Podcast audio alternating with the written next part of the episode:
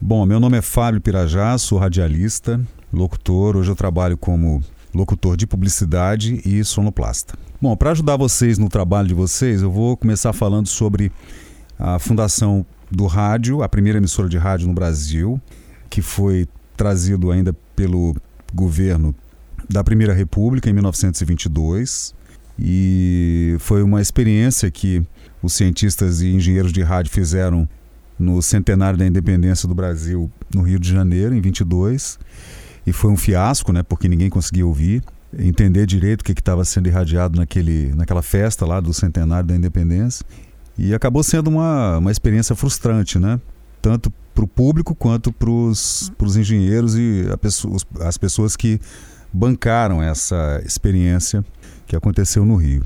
É, historicamente, eles falam que 22 foi a primeira experiência, mas o padre Landel já vinha fazendo experiências desde o final da década de 10, de meados da década de 10 até o final, em Pernambuco, né, na Rádio Clube do Recife. E ele, na verdade, em off é considerado o pai do rádio brasileiro, né, o padre Landel. Aí depois vem Roquete Pinto e a inauguração da Rádio Nacional do Rio de Janeiro, da Rádio Clube e das primeiras emissoras até os anos 30, quando Getúlio entra no cenário político do Brasil. Bom, o rádio no Brasil ele tem vários momentos muito marcantes, né? especialmente no Estado Novo do Getúlio, a criação da Voz do Brasil em 1937, na época se chamava A Hora do Brasil, e o rádio nesse período, entre os anos 30 e 40, ele era um rádio de informação, um veículo que tentava unir a informação no território brasileiro.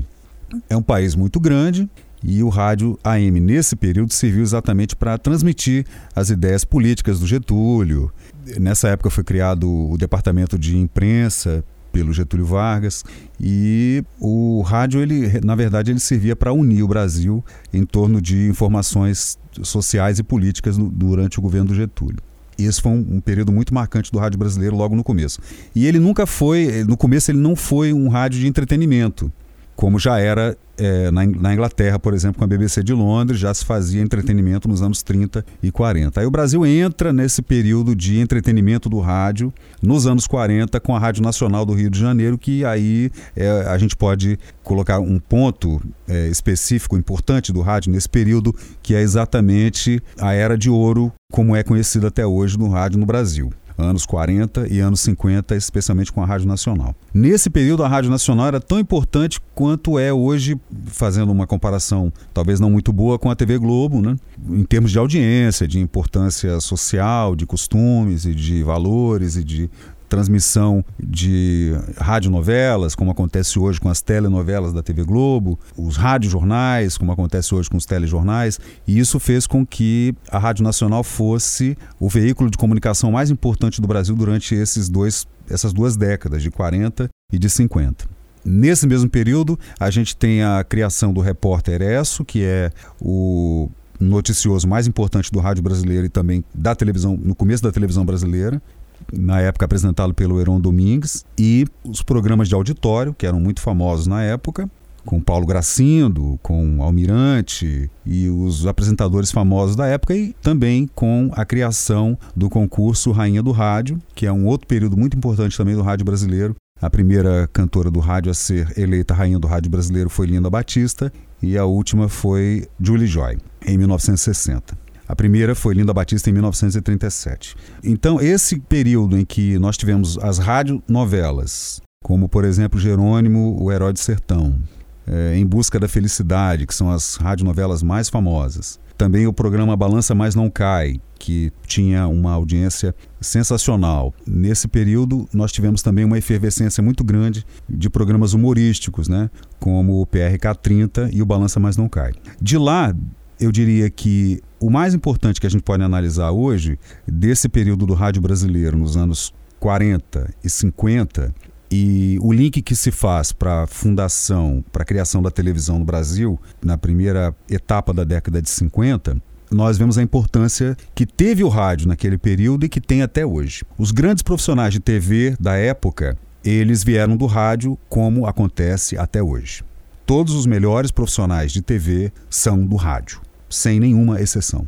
Nesse período, nós tínhamos uma demanda muito grande por profissionais técnicos por trás das câmeras e diante delas, e não havia formação não só no Brasil, como no resto do mundo todo. Então, todos os profissionais, engenheiros, técnicos de som, de áudio, atores, roteiristas, atrizes e cantores e orquestras, tudo veio do rádio. Então, a televisão não seria possível se não houvesse o rádio como fomentador de profissionais, de ideias e tudo para a televisão. Então, esse, para mim, é o ponto mais importante na primeira metade do século XX, que foi a importância que o rádio teve para colocar profissionais na televisão. Bom, nesse período o rádio também veio perdendo profissionais exatamente pela criação da televisão, da primeira TV no Brasil. A televisão logo deu um boom entre os anos 50 para os 60, aí foi criada a telenovela, o telejornalismo, e isso tudo tirou os, os bons profissionais do rádio e levou para a televisão. Só que os profissionais continuaram trabalhando nas duas, nos dois veículos, né? então isso talvez não tenha sido muito ruim nesse período. Mas a decadência do rádio ele vem exatamente nos anos 70 que nós tivemos uma, uma, uma, queda bastante substancial, especialmente com os profissionais de microfone. Bom, hoje o papel do rádio na sociedade brasileira, eu diria que ele é muito menos expressivo do que jamais foi. Existe hoje uma demanda muito grande por profissionais de rádio e não há profissionais gabaritados para atuarem no rádio como existem hoje profissionais que a gente vê que são é, bem formados para televisão, para jornal, é, até para a internet e tudo. Ou em outras áreas também de, da atuação profissional no Brasil, o rádio ele talvez tenha ficado realmente na lanterna com relação a essa, essa qualificação profissional. E hoje os piores salários em comunicação são pagos no rádio, os piores profissionais estão no rádio. Então, por isso que a gente tem essa, esse problema. Aqui em Vitória, por exemplo, no Espírito Santo todo, nós tínhamos faculdades disponibilizando curso de rádio, mas eles não duraram nem duas turmas porque não teve interesse nenhum. Os estudantes querem ir para a televisão ou querem fazer publicidade ou querem ir para o jornal, para as relações de jornal. No rádio as pessoas realmente não, não colocam fé e não têm interesse. É, exatamente por isso é que o rádio perdeu força política e perdeu força uh, econômica, né? É, se você pode colocar hoje um comercial numa televisão, por menor que seja, ela terá mais audiência do que a rádio e talvez o custo do, da inserção seja me, o mesmo, o mesmo custo de colocar numa rádio com boa audiência, numa televisão também com boa audiência, você vai ter áudio e, e imagem. Né? Então, talvez o comerciante, não, o anunciante, prefira colocar comercial na televisão. Então, por isso o rádio também perdeu. E quando ele perde força econômica, quando ele perde força de publicidade, ele perde também força política. Em contrapartida, a gente tem baixos salários, baixa qualidade de profissionais. Por isso o rádio hoje não é tão importante como já foi nos anos 80, que foi a, a última, o último fôlego do rádio no Brasil foram nos anos 80. De lá para cá não aconteceu nada novo tanto em termos de, de ideias, de humor, de jornalismo, nada mais aconteceu dos anos 80 para cá que tenha sido inédito no rádio. Talvez a criação da CBN, né, que já é uma ideia antiga, americana e, e britânica, de, de, de já, rádio jornalismo 24 horas, não, isso não é novidade nenhuma. Só que o Brasil, como sempre, vem a reboque né, dessas grandes emissoras do mundo todo. E nada mais. Em termos profissionais, assim, que eu, que eu acho que é o mais importante, porque o ouvinte ele liga na rádio para ouvir quem está falando no rádio, é, aí nós perdemos mesmo nesses últimos anos. Talvez por isso eu, eu acho, na minha opinião, que o rádio perdeu todo esse poder social, político e econômico nesses últimos 30 anos. O que me levou a pesquisar sobre a história do rádio foi exatamente essa perda, né, para fazer com que a gente tivesse um referencial né, do que aconteceu no passado, do que se fez de bom no passado, porque nós temos hoje uma ideia de que o que aconteceu 10 anos atrás é antigo e que o que se está fazendo hoje é, foi inventado ontem não foi inventado 100 anos atrás, por exemplo. Você vê o, o pânico, por exemplo, no rádio, você acha que aquilo foi inventado agora, tem 10 ou 15 anos ou 20 anos, mas não foi. Já se fazia isso no rádio há muito tempo, né? desde os anos 30 que se faz humor de alto nível no rádio brasileiro toda essa pesquisa que eu vim fazendo durante toda a minha vida como radialista foi exatamente pensando que no futuro é, poderia haver uma ferramenta em que as pessoas pudessem, como no museu, ter acesso àquelas informações. E aconteceu da internet vir exa exatamente no momento certo, né, para a gente poder disponibilizar essas gravações e fotografias e áudios e, e filmes e tudo. Então hoje a internet realmente é o, a enciclopédia, né? Que a gente comprava antigamente uma basta. Hoje você abre a internet, tem tudo lá para você buscar e fazer suas pesquisas. Foi exatamente por isso e para poder resgatar também a história do rádio, que é a história do veículo, de, do, um dos veículos de comunicação mais importantes que o mundo já teve. Bom, o rádio no Espírito Santo ele é tão antigo quanto em, em, qualquer lugar do Brasil. A primeira rádio capixaba foi a Rádio Espírito Santo, fundada em 37, é, e tirando esse dado e mais alguns poucos ou raros dados sobre a rádio, é o que a gente sabe sobre ela, né? Porque não há acervo, não tem gravação, não tem fotografia, não tem nada. A gente não consegue encontrar nada sobre a Rádio Espírito Santo a não ser alguns livros com depoimentos de pessoas que trabalharam nela, é, em algum período que não foi o primeiro período, né, nos anos 40. Ninguém sabe quem eram os cantores dos anos 40, os locutores dos anos 40, os narradores esportivos dos anos 30 e 40, ninguém sabe, todo mundo desconhece essas informações. E eu, como historiador de rádio, tenho certeza que essas informações não existem exatamente porque a gente conhece como é a história de tudo no Espírito Santo, tudo em Vitória, tudo se perde, ninguém guarda nada, é uma dificuldade para encontrar acervo e encontrar é, bibliografia, encontrar pessoas com, com as quais você possa conversar sobre esse assunto, especialmente sobre rádio. Sempre há muita dificuldade.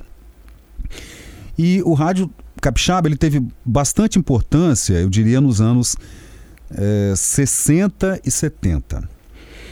Nos anos 60 e 70 nós tivemos um boom de, de rádio no Espírito Santo que foi é, muito interessante no contexto político também, porque muita gente saiu do rádio para a política. É, e eu sempre coloco essa, essa ligação entre meio de comunicação e política como fundamental, porque ele estabelece a importância do veículo. Né? O veículo é, é socialmente engajado e ele gera é, discussão na sociedade na medida em que ele é ativo e ele coloca no mercado profissionais e coloca na política pessoas engajadas também com o veículo e com a sociedade. Isso é, é fundamental no, em qualquer veículo de comunicação. Você não pode desvincular veículo de comunicação com política de jeito nenhum, na minha opinião.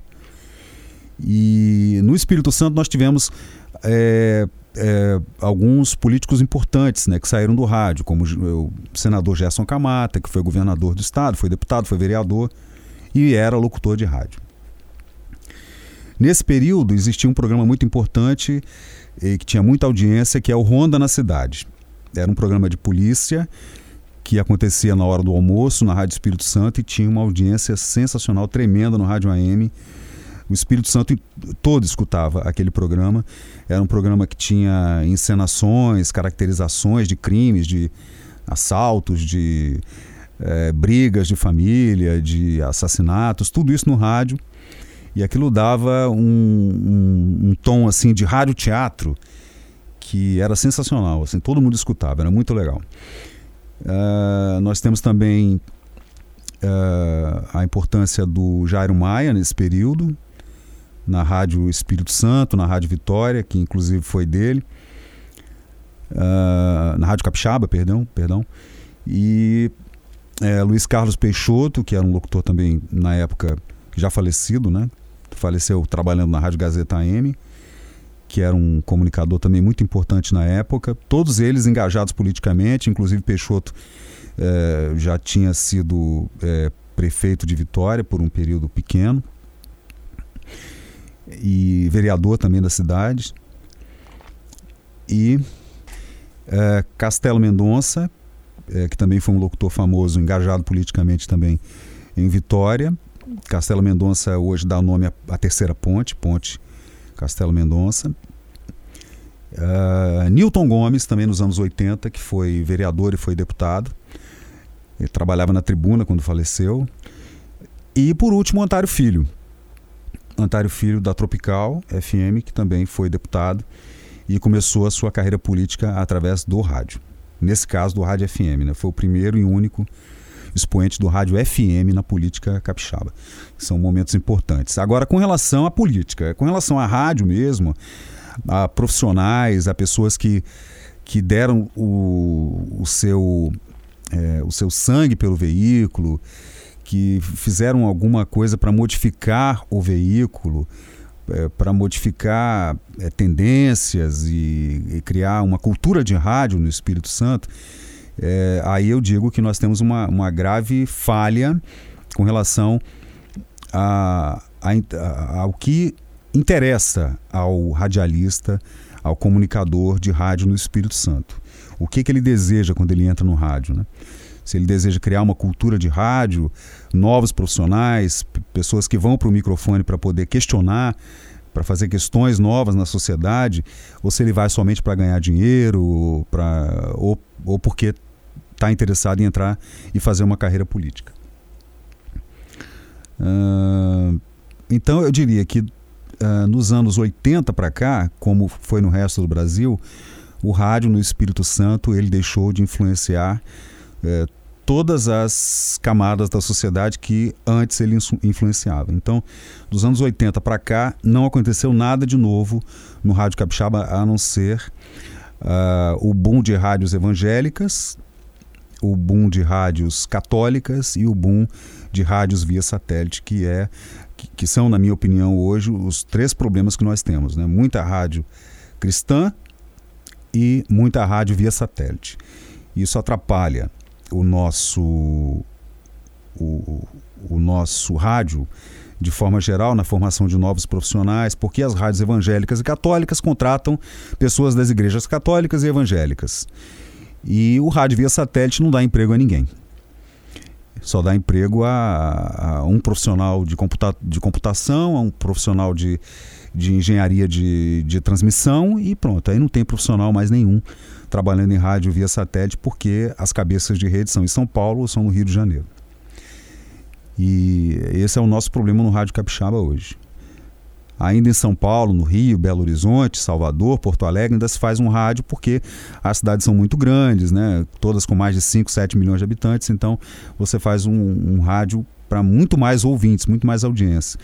E no Espírito Santo nós temos um grave problema de audiência no rádio, né? porque o Espírito Santo é um estado rico, a per capita é alta, as pessoas estão na internet, estão comprando computadores, notebooks e, fazendo, e comprando seus iPods e os seus MP4 e fazendo suas programações e hoje, é, raramente você vê uma pessoa ouvindo rádio, a não ser dentro do carro, talvez ouvindo uma rádio de notícia.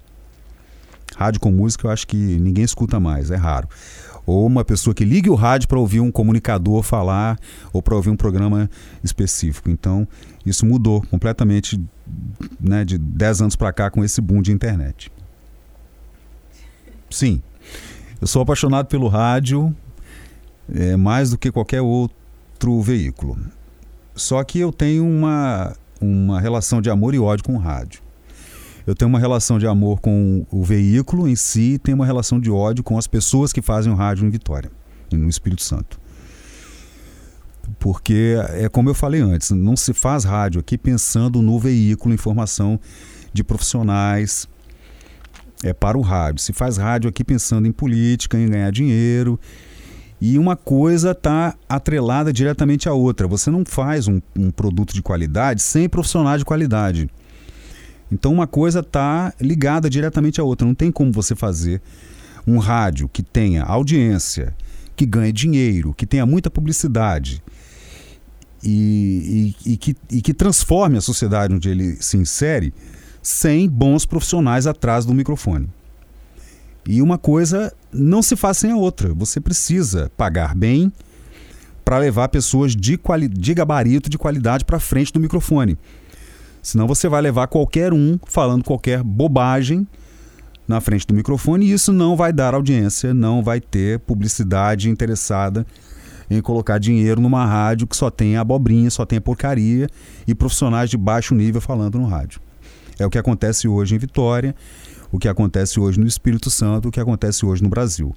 Nos Estados Unidos não é assim, na Europa não é assim. Nos Estados Unidos o rádio é poderosíssimo, é um veículo de direita especialmente, né? Porque a, ah, nos Estados Unidos existe um movimento de centro, direita, direita, conservadora, muito forte no rádio, com muita audiência. Lá qualquer um pode ter uma emissora de rádio, não, não requer concessão de governo, como é aqui. E aqui a gente sabe que é, como tudo depende de um lobby político, então você vê todas as emissoras do rádio ou na mão de grandes empresários ou na mão de, de políticos. Esse é o grande problema. Né? O rádio deveria ser como, como é nos Estados Unidos. Qualquer um pode montar, qualquer hora, é só comprar o equipamento na loja, chega em casa, liga o transmissor, bota uma antena para lado de fora e pronto, e começa a transmitir e acabou. É assim que deveria ser, democrático. Né? Mas é isso, né? O rádio é um, um veículo apaixonante. Ele, como não tem imagem, assim como a televisão e a internet, ele é, faz é, surgir na cabeça do, do, ouvinte uma coisa de imaginação, de você tentar imaginar quem está falando. É, se é uma radionovela, você vai imaginar muito mais como um livro do que numa televisão onde você vê as imagens. E é por isso que o rádio apaixona, sempre apaixonou e sempre vai apaixonar, quando ele é bem feito. Do jeito que ele está hoje, o o locutor entra, fala o nome da música, fala a hora e desanuncia a música, e isso daí, na minha opinião, não é rádio. Não é assim que se faz rádio. É você falando o nome da música, falando o nome do cantor e falando a hora e falando o merchandising. Isso não é rádio. Voltando ao que, ao que eu acredito, o rádio deve ser um veículo transformador da sociedade. Ele deve informar, ele deve questionar, e ele deve estar a serviço da comunidade. É isso que eu penso do rádio. Uhum. Bom, o, com relação ao espetáculo Maria Maria, esse é o primeiro ano que eu participo.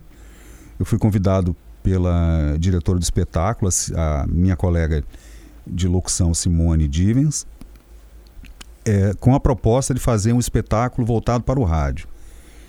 E é um espetáculo que o, o mote é a, a, o concurso Rainha do Rádio, dos anos 40 e 50, com as suas grandes cantoras, né? Ângela Maria, Dalva de Oliveira, é, Dircinha Batista, Linda Batista, as grandes cantoras do rádio brasileiro.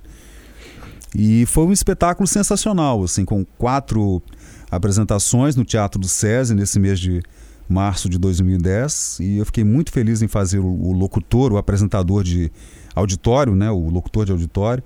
E eu fiz também o roteiro, imaginando o teatro como um grande auditório, como foi o Teatro da Rádio Nacional nos anos 40 e 50. A gente fez exatamente desse jeito, é, usando gírias da época, expressões idiomáticas da época. Eu fiz uma pesquisa para entender melhor como se comunicavam os locutores da época e a gente fez um espetáculo muito legal com duas músicas de cada uma das mais importantes rainhas do rádio brasileiro. E o, teatro ficou lotado assim, nas quatro apresentações, foi muito legal. E eu espero participar de outras edições.